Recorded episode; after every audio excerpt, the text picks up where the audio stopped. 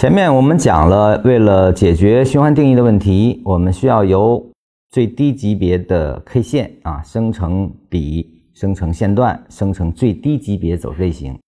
由这个最低级别的走势类型作为次级别来生长出高级别，而后高级别完成之后呢，我们再由这个高级别生长成更高级别的，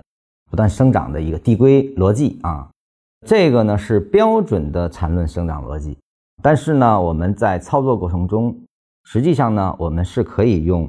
一分钟、五分钟、三十分钟、日线、周线、月线，甚至是用它的周期图来去代表这种逻辑关系。什么意思呢？就是说，我们在一分钟上，我们用比线段这种最低级别走势类型来定义了一个运动；在五分钟上，同样从五分钟 K 线开始。定义了比线段走势类型啊，那么三十分钟也同样如此，是由三十分钟的 K 线开始生长出三十分钟的比三十分钟的线段，三十分钟的走势类型啊。那么这个呢是一种叫方便，它不是从一分钟作为 K 线啊开始生成次级别，而后由这个一分钟生长成五分钟，而后再生长成三十分钟，不是这样子的。也就是说，我们在不同的周期图上，完全可以以这个本级别周期图的 K 线开始，由它直接生成一个我们称之为最低级别的走势类型啊。它是一个方便法，为了让我们快速的理解市场本身，用这种方便法可以替代原有的由最低级别，就所谓的就是从一分钟 K 线开始的这种递归逻辑。实际上，这个在禅师的说法里叫什么呢？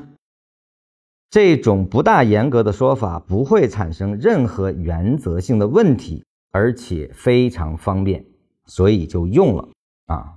对此呢，必须再次明确啊，这两种，一个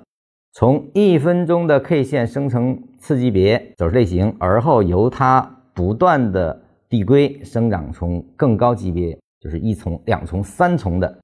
走势类型，这个叫递归法，它是最精准的。当然，这种递归法呢耗时耗力，而且呢，其实，在分解过程中，我们的高低点之间的关系呢，实际上判别并不是很清晰，因为它的图计算量会极大，而且没有任何现在一个软件可以覆盖一个周线级别的 K 线图所包含的信息量啊，它没有办法承载的。所以呢，我们就用了方便法。我们现在一般都是从，比如说我观察日线。